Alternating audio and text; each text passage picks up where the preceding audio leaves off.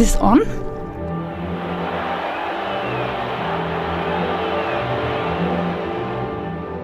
FKK Fußball Kurve Kultur.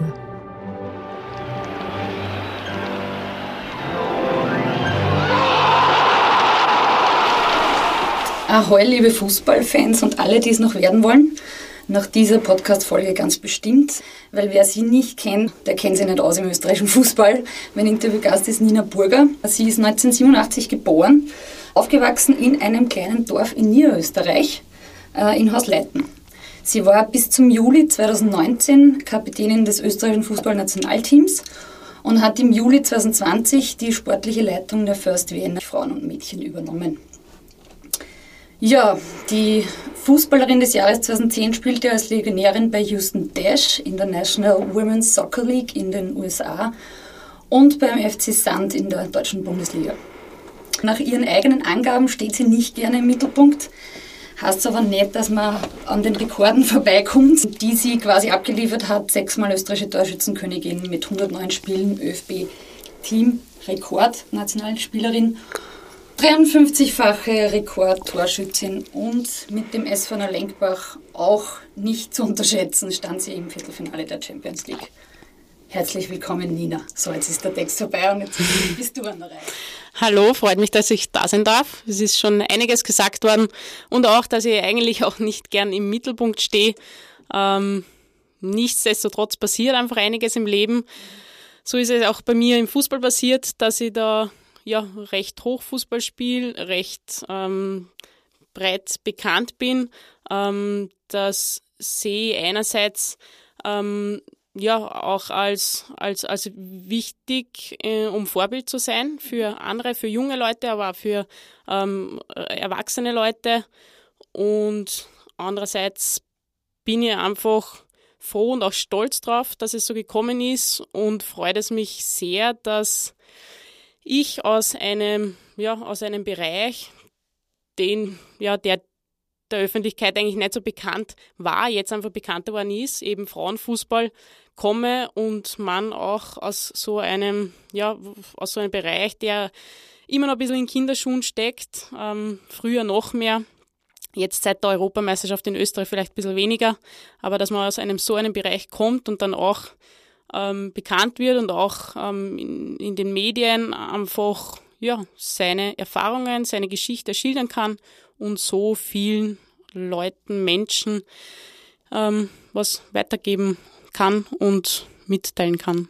Genau. Und dafür bist du heute da. Dafür bedanke ich mich recht herzlich. Ich würde gerne mit dir am Beginn eine kleine Zeitreise machen. Und zwar ins Jahr 2005. Im Jahr 2005 ist ziemlich viel passiert. Du bist ähm, zum SV Lenkbach gekommen, äh, in die Bundesliga, der Olga Hutter, und hast aber gleich danach, ein paar Monate später im September, unter dem Ernst Weber dein A-Team-Debüt gefeiert. Ähm, erzähl uns ein bisschen was äh, von der Nina von 2005. Das interessiert mich einfach. Also, wie warst du drauf? Was hast du für Gedanken gemacht? Wie waren deine, deine Visionen, deine Pläne? Und wie hat der Fußball damals ausgeschaut? Ganz besonders der Frauenfußball. Ja, 2005 ist schon eine Zeit lang her. Ähm, grundsätzlich habe ich mit sechs, sieben Mal begonnen zum Fußballspielen, einfach weil es mir Spaß gemacht hat, gemeinsam mit meinem Zwillingsbruder bis 13 äh, in einem ja, Burschenverein gespielt, also ich war das einzige Mädel überhaupt weit und breit und bis dahin auch nichts mitbekommen vom Frauenfußball. Das heißt, das war für mich weit, entf weit entfernt, also wirklich sehr weit entfernt. Erst durch, durch das, dass ich zu meinem ersten Team, das war 2001, zu meinem ersten Frauenteam nach Langenrohr gekommen bin. Da habe ich eben dann Bekanntschaften gemacht. Ähm, da habe ich vier Jahre gespielt und war es so, dass ich in den vier Jahren schon mit Nationalteam, aber mit nur 19 Nationalteam ähm, ja, dass ich da schon einberufen worden bin, aber alles so, ja, ohne, ohne jetzt ein konkretes Ziel zu haben. Ich habe mich gefreut, ähm, dass ich da in einer Auswahl dabei bin. Ich habe mich gefreut, ähm, ja, auch ins Ausland zum Reisen, zu, zu, zu, verschiedenen Spielen und Leute auch aus ganz Österreich kennenzulernen, aber dass ich damals auch damit 2000 2005, wo ich zu einer Lenkbach gewechselt bin, ähm, damals einfach jetzt nicht so irgendein konkretes Ziel im Auge gehabt habe, dass ich sage, ich will, ich will unbedingt ins Ausland, ich will unbedingt Profifußballer, Profifußballerin werden. Es war einfach so, auch das ist, das ist passiert, ähm, weil man, oder weil, ja, weil man in Österreich im Frauen, den Frauenfußball damals schon immer belächelt hat und der einfach nicht wertgeschätzt worden ist, nicht anerkannt. Das ist ja jetzt immer noch wichtig, dass wir ja da uns, uns einsetzen und kämpfen drum, dass da die Anerkennung, die Wertschätzung höher ist, höher wird. Aber damals war es halt extrem schwer und ich habe mir nichts vorstellen können. Ich habe vielleicht das ein oder andere Match, jetzt kommen wir zu 2005 zurück, wo du eigentlich ursprünglich nachgefragt hast. Damals war es ja so, dass ich dann schon natürlich mit Frauenfußball mich ein bisschen besser ausgekannt habe, mir ein paar Spiele, Weltmeisterschaften, Europameisterschaften, die dann doch im Fernsehen waren, mal angeschaut habe und da schon einige bekannte Fußballerinnen ja, kennengelernt habe dann auch. Man hat dann gegen die gespielt, das war schon was Tolles. Du hast gerade vorher erwähnt, äh, dass äh, du, bevor du gewechselt bist vom ersten, von deinem Stammverein in Hausleiten zum SV Langenrohr, gar nicht gewusst hast, dass es Mädchen-Frauenteams gibt ähm, weil du aber auch das einzige Weit und Breit warst, sozusagen, unter, lauter Burschen. Da stellt sich mir die Frage, du hast die Erfahrung, unter lauter Burschen zu spielen, bis 14, 15. Da gibt es immer wieder Diskussionen über Vor- und Nachteile für Trennung, äh, gemeinsam spielen. Du bist die, die Erfahrung damit hat. Wo siehst du die Vorteile, wenn Kids gemeinsam bis 14, wie es jetzt aktuell ist, bis zu 14 gemeinsam Fußballspielen lernen? Dadurch, dass einfach viel mehr Burschen Fußball spielen als Mädchen, dass da die Breite gegeben ist, ist dann auch natürlich auch mehr an Qualität gegeben. Ähm, ich habe in einem Team lange in, im selben Team gespielt beim SV aus Leiten, wo wir uns natürlich Jahr für Jahr weiterentwickelt haben.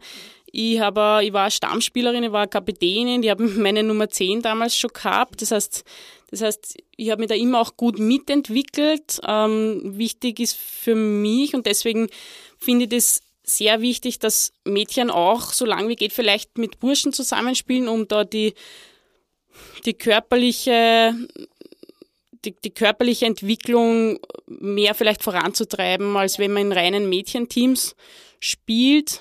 Man lernt natürlich auch, wie in jedem Teamsport, man diese sozialen ähm, sozialen Werte, die hast du in jedem Teamsport, ob du jetzt nur mit Mädels spielst oder eben Burschen-Mädels spielst, wie Disziplin, ähm, Fairplay, äh, Respekt. Aber ja, das ist eigentlich die größte Komponente, dass man sagt, den körperlichen Bereich lernt man extrem mhm. mit. Du äh, erwähnst da immer wieder, dass du eben in Hausleiten und dann äh, beim nächsten Verein auch mit, äh, mit Menschen immer wieder zu tun gehabt hast, die dich gefördert haben, die gesagt haben, hey, die Nina spielt gern, die Nina spielt gut, äh, helf mir doch weiter. Das Glück haben, muss man halt zugeben, nicht alle Mädchen, gerade am Land, und da bist du mit deiner Erfahrung ja eh eine Vorreiterin, aber gerade am Land ist das oft nicht so. Und ich kenne viele Mädels, mit denen ich geredet habe, hab, äh, die dann gesagt haben, so ja, da wird man belächelt. Dann gibt es im Umkreis von, weiß nicht wie viele Kilometer, keinen Verein, weil wie gesagt, ab der U14 kannst du dann nicht mehr Mixed spielen. Was ist da wichtig sozusagen an, an Strukturen in Österreich, die noch nicht da sind, die geschaffen werden müssen, damit diese Mädchen nicht aufhören, Fußball zu spielen und dass der Nachwuchs so gestaltet ist, dass sie das auch gern und lang machen, ohne belächelt zu werden oder sich durchzusetzen, wie auch immer. Wichtig ist einfach der Zugang dass der gegeben ist, dass Mädchen in Vereinen Fußball spielen können. Es gibt leider immer noch Vereine, das, das, das, das habe ich eigentlich vom ÖFB auch gehört, höre ich immer noch, dass es immer noch Vereine gibt in Österreich, die gar nicht Mädels haben wollen im Verein. Ähm, wenn ich das höre, krampft es mich zusammen. Das finde ich halt okay. Ich persönlich ähm, hatte nie Probleme. Also dadurch, dass ich vielleicht immer gespielt habe, Leistungsträgerin war von 7 bis 13 bei den Burschen, vielleicht wird man da weniger belächelt dann. Ähm, deswegen habe ich persönlich nie Probleme gehabt, aber ich kenne sehr wohl Mädels, die dann bald einmal, gerade wenn es in die Pubertät vielleicht geht, ähm, da ja, Schwierigkeiten haben im Team. Ähm, Ob es jetzt mit Mitspielerinnen ist oder vielleicht von außen kommt, da von anderen Eltern kommt, ähm, da hört man dann schon immer noch Worte von außen gegen ein Mädchen kannst du ja nicht ausspielen lassen, was ist denn das für eine Schande? Also so Kommentare hört man immer noch.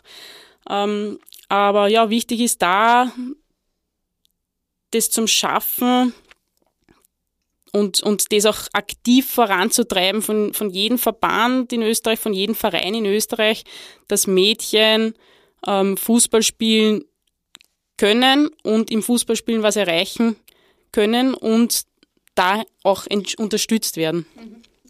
Mit Stand von September 2020, also erst vor kurzem, haben sieben von 159 Verbänden der FIFA weltweit keinen Unterschied mehr auf nationaler Ebene zwischen Fußballerinnen und Fußballern gemacht.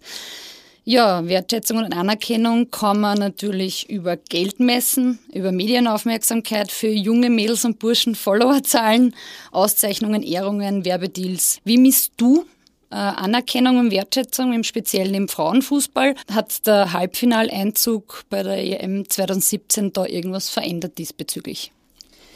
Ja, ähm, wie misst man das? Eh die Dinge, die du jetzt schon angesprochen hast, das sind halt, äh, glaube ich, auch so, so Hauptpunkte. Ähm, ich denke, man, man hat als Fußballerin einfach das, das Gespür, das Gefühl, okay, ist es jetzt den Leuten rund um dich, ist es den Leuten in den Vereinen, den Vereinsverantwortlichen, den Verbandsverantwortlichen mhm. wichtig, mhm. Ähm, der Frauenfußball wichtig.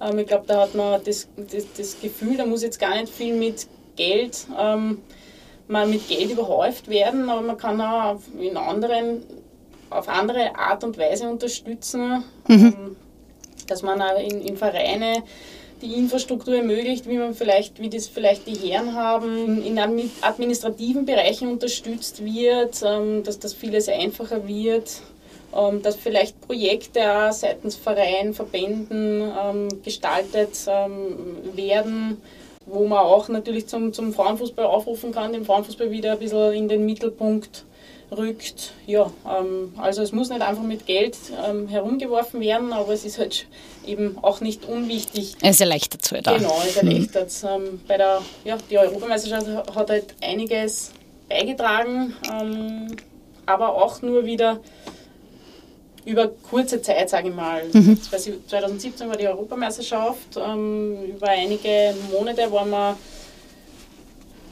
ja, schon mehr in den Medien und, und jetzt flacht es halt auch wieder ab. Das hängt auch wieder dazu zusammen, wie ich schon gesagt habe, mit dem Kreislauf. Man, man, soll, man braucht Erfolge, dass man in den Medien ist. Für Erfolge braucht es aber wieder ähm, Vorbereitungen, Infrastruktur, mhm. ein bisschen Geld. Ähm, ja, dreht sich im Kreis die Sache. Ne? Man braucht von allen etwas. Ja, sehr. Ich, ja. Immer wieder werde ich in Interviews darauf angesprochen und ich kann leider keine ja. bessere Antwort geben. Ich glaube, da tun sich viele schwer. Voll. Und außer, dass äh, alle ihren Teil dazu beitragen müssen. Welche Rolle siehst du im Speziellen auch bei den Fans? Also ist ja wahrscheinlich nicht unwesentlich, ob man vor 100 oder 20.000 Zuschauerinnen und Zuschauern spielt, oder? Ja, als Spielerin hat man es natürlich gerne. Ähm, wenn sehr viele im Stadion ähm, dich unterstützen und anfeuern. Da sind wir halt in Österreich noch weit entfernt von 20.000. Wir befinden uns eben so, sage ich mal, im Frauenfußball in den obersten Ligen bei ca. 100 im Durchschnitt. Mhm. Interessante, interessant zu wissen wäre, wie kriegt man wirklich mehr Fans ins Stadion, außer die, so die reine Fußball-Community, die einfach immer nur ja, wer ist da dabei in der reinen Fußball-Community? Fußballerinnen selber, äh, ja. bekannte Familie, mhm. Freunde ähm, und mhm. ja, Verein, Vereinsverantwortliche und die, die umliegend wohnen. Da wichtig ist, auch mit Projekten da was voranzutreiben. Ja.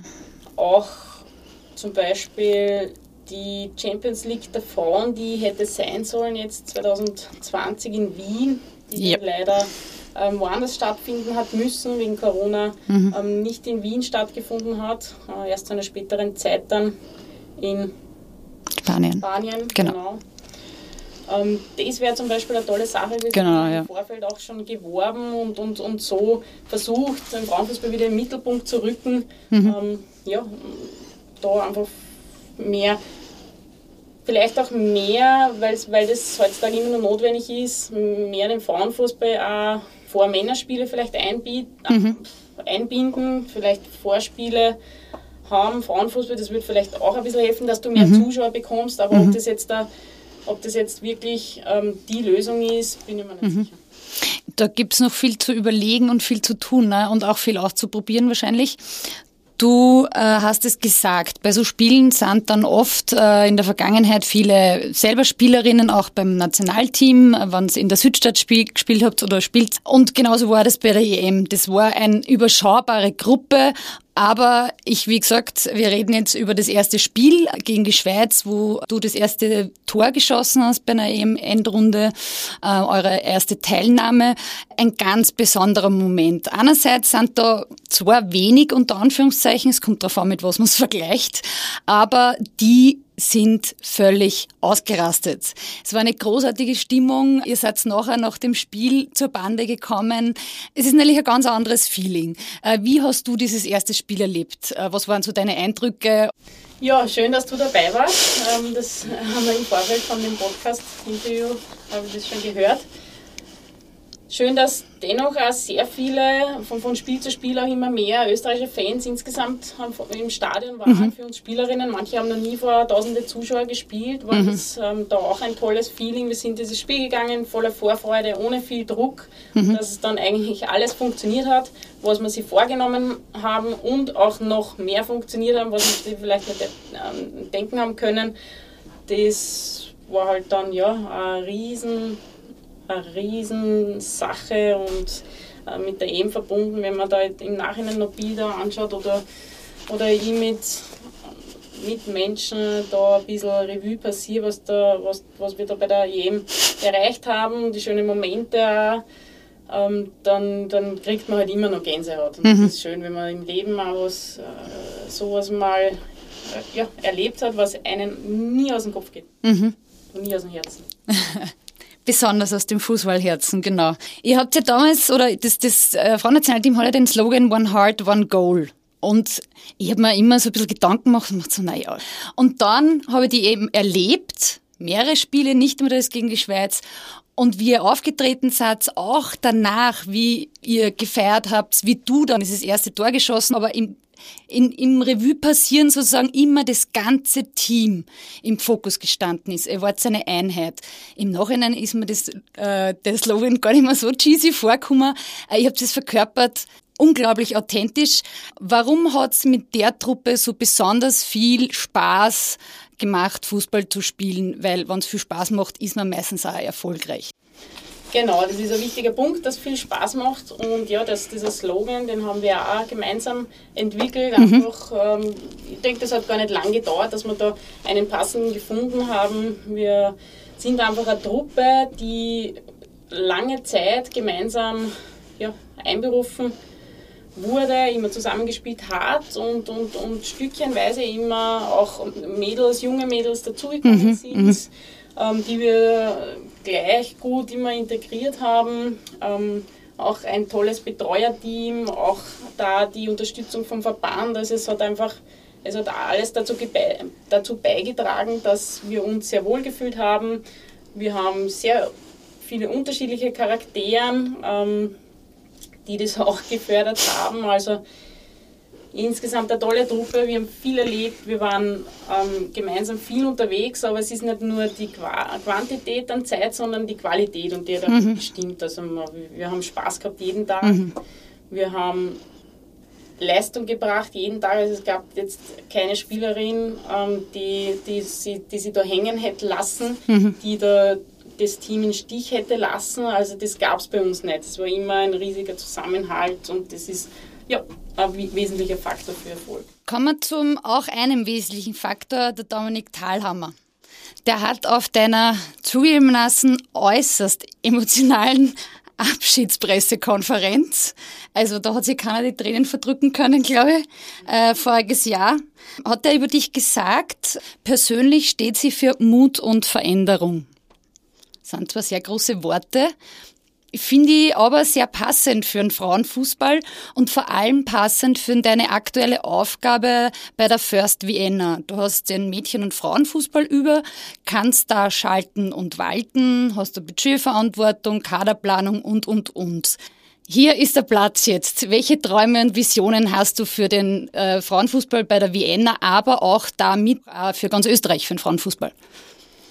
Genau, Mut zu Veränderungen, offen sein für Neues, mhm. ähm, ständig Weiterentwicklung, Ziele suchen, wenn man Ziel erreicht hat, da vielleicht wieder Neues planen und, und, und immer so noch, noch etwas nachgehen oder so Ziele haben. Ähm, für das bin ich immer schon so, ja, immer schon gestanden, deswegen passen die Wörter gut.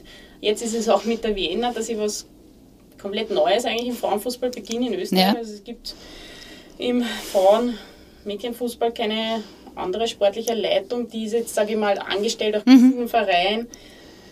Ich bin, so wie du es schon richtig gesagt hast, für einen Mädchen-Frauenfußball zuständig, dass sich der im Verein entwickelt, dass es professioneller wird, dass wir ja, ähm, da auch strategisch vorgehen, gut vorgehen, ähm, dass, ja, da, dass man sie dass man sie da ähm, nach der guten Vorarbeit, die sie schon geleistet haben, jetzt die letzten Jahre, die genau, wir, genau. Ähm, jetzt da ansetzt und, und meine Erfahrungen einfach, was ich in den letzten Jahren ähm, in den letzten Jahren erfahren habe, die, die, die Auslandsjahre ähm, und das Wissen, die Fähigkeiten. Ja, eben ich bin offen für, für, vieles für Neues. Ähm, dementsprechend jetzt Trainerausbildung gemacht und jetzt äh, im, ja, so, so als sportliche Leiterin auch ähm, so im Management ein bisschen zum mhm. ähm, unterwegs. Ähm, Hauptaufgaben sind da natürlich die, das Budget zum Verwalten, Trainer, Betreuer anzustellen, zu adaptieren, sowie Kaderplanung. Mhm. Ähm, da den gesamten Mädchen- und Frauenfußball zu steuern, zu koordinieren bei der Vienna. Ähm, sehr wichtig ist es immer, du kriegst als Spielerin sehr viel mit am Feld, ähm, auf den Systemen, Matchplänen. Mhm. Ähm, als Trainer hast, musst du wieder so ein bisschen andere Ansichten haben, du musst das, das, das, das Große ähm, als breiter sehen, wie analysierst du einen Gegner auch, ähm, wie reagierst du auch ähm, auf ein Gegners Verhalten mhm. am Spielfeld. Ähm, ja, und, und, und das hilft natürlich auch alles als sportliche Leitung. Ich bin da natürlich sehr in Austausch, in, in, ja, ähm, sehr nah beim Trainer dran. Das heißt, mhm. wir analysieren gemeinsam, wir ähm, planen gemeinsam, um so das fußballerisch Bestmöglichste aus dem ersten Frauenteam ähm, ja, zu erreichen und, mhm. und, und rauszubringen. Mhm. Welche Pläne gibt es für Nachwuchs? Was, was schwebt dir da so vor? Was habt ihr da für also man Sichtungstrainings, die kennt man vom Fußball und da kann man es, äh, die Tochter dann hinbringen und da wird dann geschaut, wie groß ist das Talent. Aber was gibt es da sonst noch für spezielle Pläne, vor allem im Nachwuchs, weil das ist ja auch Stärke der Vienna.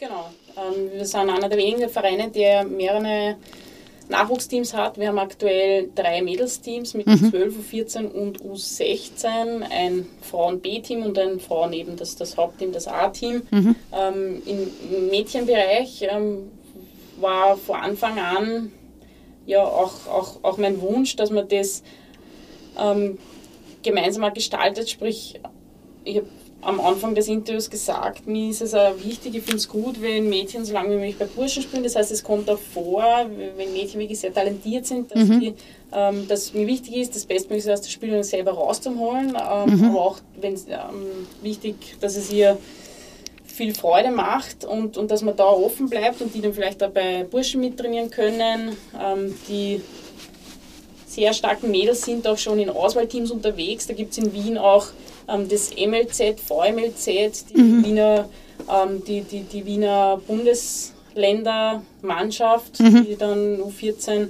Meisterschaft spielt gegen anderen Bundesliga-Teams. Wir haben aktuell einige Nationalteamspielerinnen U17 und U19. Mhm.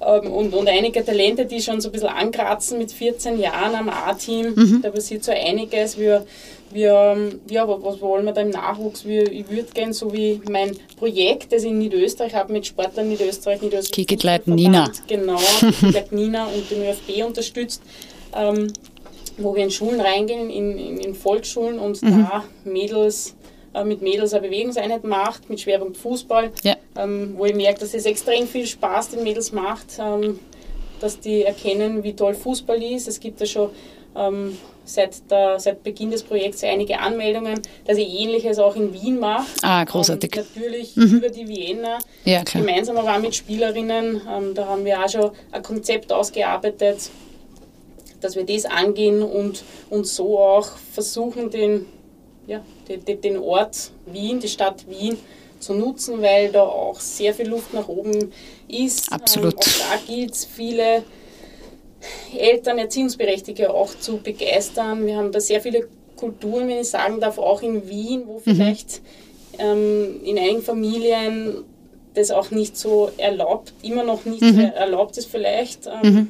Da wollen wir im, im, im, da wollen wir ja, auch so versuchen, in Schulen reinzugehen, da auch ähm, Trainings in Schulen anbieten. Wir wollen da auf jeden Fall die Statistiken um einiges erhöhen. Mhm. Genau, in die Breite und ja, Quantität ja. bringt Qualität. Absolut. Eine Abschlussfrage nur und dann habe ich noch das Kurzpassspiel. Das ist dann mit kurzen Antworten. Ähm, ja, Corona äh, hat auf uns alle Auswirkungen gehabt, auch auf den Fußball, ganz besonders auf den Fußball. Fußballerinnen, Legionärinnen, die nach Hause sind, zu Hause alleine trainiert haben, in einem Mannschaftssport undenkbar eigentlich über Wochen. Fans, die nicht mehr ins Stadion dürfen, teilweise jetzt nicht mal und Spiele, die ohne Zuschauerinnen durchgeführt werden. Glaubst du, gibt es eine Chance aus dieser Pandemie, aus dieser Krise vielleicht irgendwas zu lernen? Wie habe die Krise erlebt? Der Fußball ist mir natürlich abgegangen. Ähm, man hat dann zu Hause trainiert, man hat mhm. zu Hause fit gehalten. Ähm, dann hat man gehofft und Daumen gedrückt, dass der Ligabetrieb wieder starten kann. Mhm. Der ist dann auch gestartet, natürlich unter, ähm, ja, und, unter, unter viele Auflagen. Aber ja, im Großen und Ganzen ist, ist es eine Zeit, die ähm, viele, die, die die ganze Welt einschränkt, mhm. in allen möglichen Bereichen. Ähm, natürlich auch im Fußballbereich. Ähm, man sucht als Verein so, so gut wie möglich dann trotzdem alles durchzuführen, ja. natürlich unter Einhaltung der Auflagen. Das funktioniert uns auch ganz gut. Wir versuchen, wenn eh schon immer überall das Thema Corona ist, ähm, da bin ich so, dass ich versuche, dass man das gerade am Platz dann, dann ein bisschen weglässt, direkt am Platz. Verstehe. Und, und ja, ähm, was was lernt man daraus? Ich glaube, das wird sie dann, ich glaube, das wird sie zeigen, inwiefern sie das im Fußballbereich auch in den nächsten Monaten, Jahren auswirkt. Da, mhm. da tue ich mir schwer, da irgendwelche Einschätzungen zu geben. Mhm. Gut, das Kurzpassspiel mit Nina Burger. Fußball kann. Geil sein. Meine Fußballgöttin ist kann sich wer nicht entscheiden. Der Ball. Okay. Ich würde nie zum Punkt, Punkt, Punkt gehen. Das sind aber schwierige. Interessante. Das Zitat von Tote Hosen sagen, äh, die haben den FC Bayern genannt. Das ist im Frauenfußball natürlich ein No-Go, weil. Ge genau, aber die haben es natürlich über Männerfußball gesungen. Nein, ich, ich bin da nicht so. Ist auch voll okay. Ich bin da jetzt nicht eine, die, ich gebe jetzt kurz eine längere Antwort, Passt. die nur einen Verein will. Mhm. Ich bin nicht eine, die einen Verein hasst, also komplett ja. entfernt, das gibt es bei mir nicht. Ähm, ich freue mich einfach, dass, dass so viele wie, wie möglich Fußball spielen und dass Kinder, Jugendliche, Erwachsene Freude daran haben. Mhm. Als ÖFB-Präsidentin würde ich den Frauenfußball noch viel, viel, viel, viel, viel, viel, viel mehr unterstützen, als was sie eh schon machen. Auch schon sehr viel, aber es geht trotzdem noch mehr. Okay. Fußball kotzt mich an, wenn? Ja, wenn am Feld, im Stadion ähm, Themen wie Rassismus, Homophobie, ähm, ja, anfallen. Das will mhm. ich nicht sehen, äh, aber ist leider. Mhm. Immer noch präsent. Okay. Gemischgeschlechtliche Teams bei Erwachsenen würden? Würden ja, interessante Begegnungen sein. Um Fußball zu spielen, braucht man einen Ball. Und die letzte Frage. Ich wollte im Fußball immer Freude haben.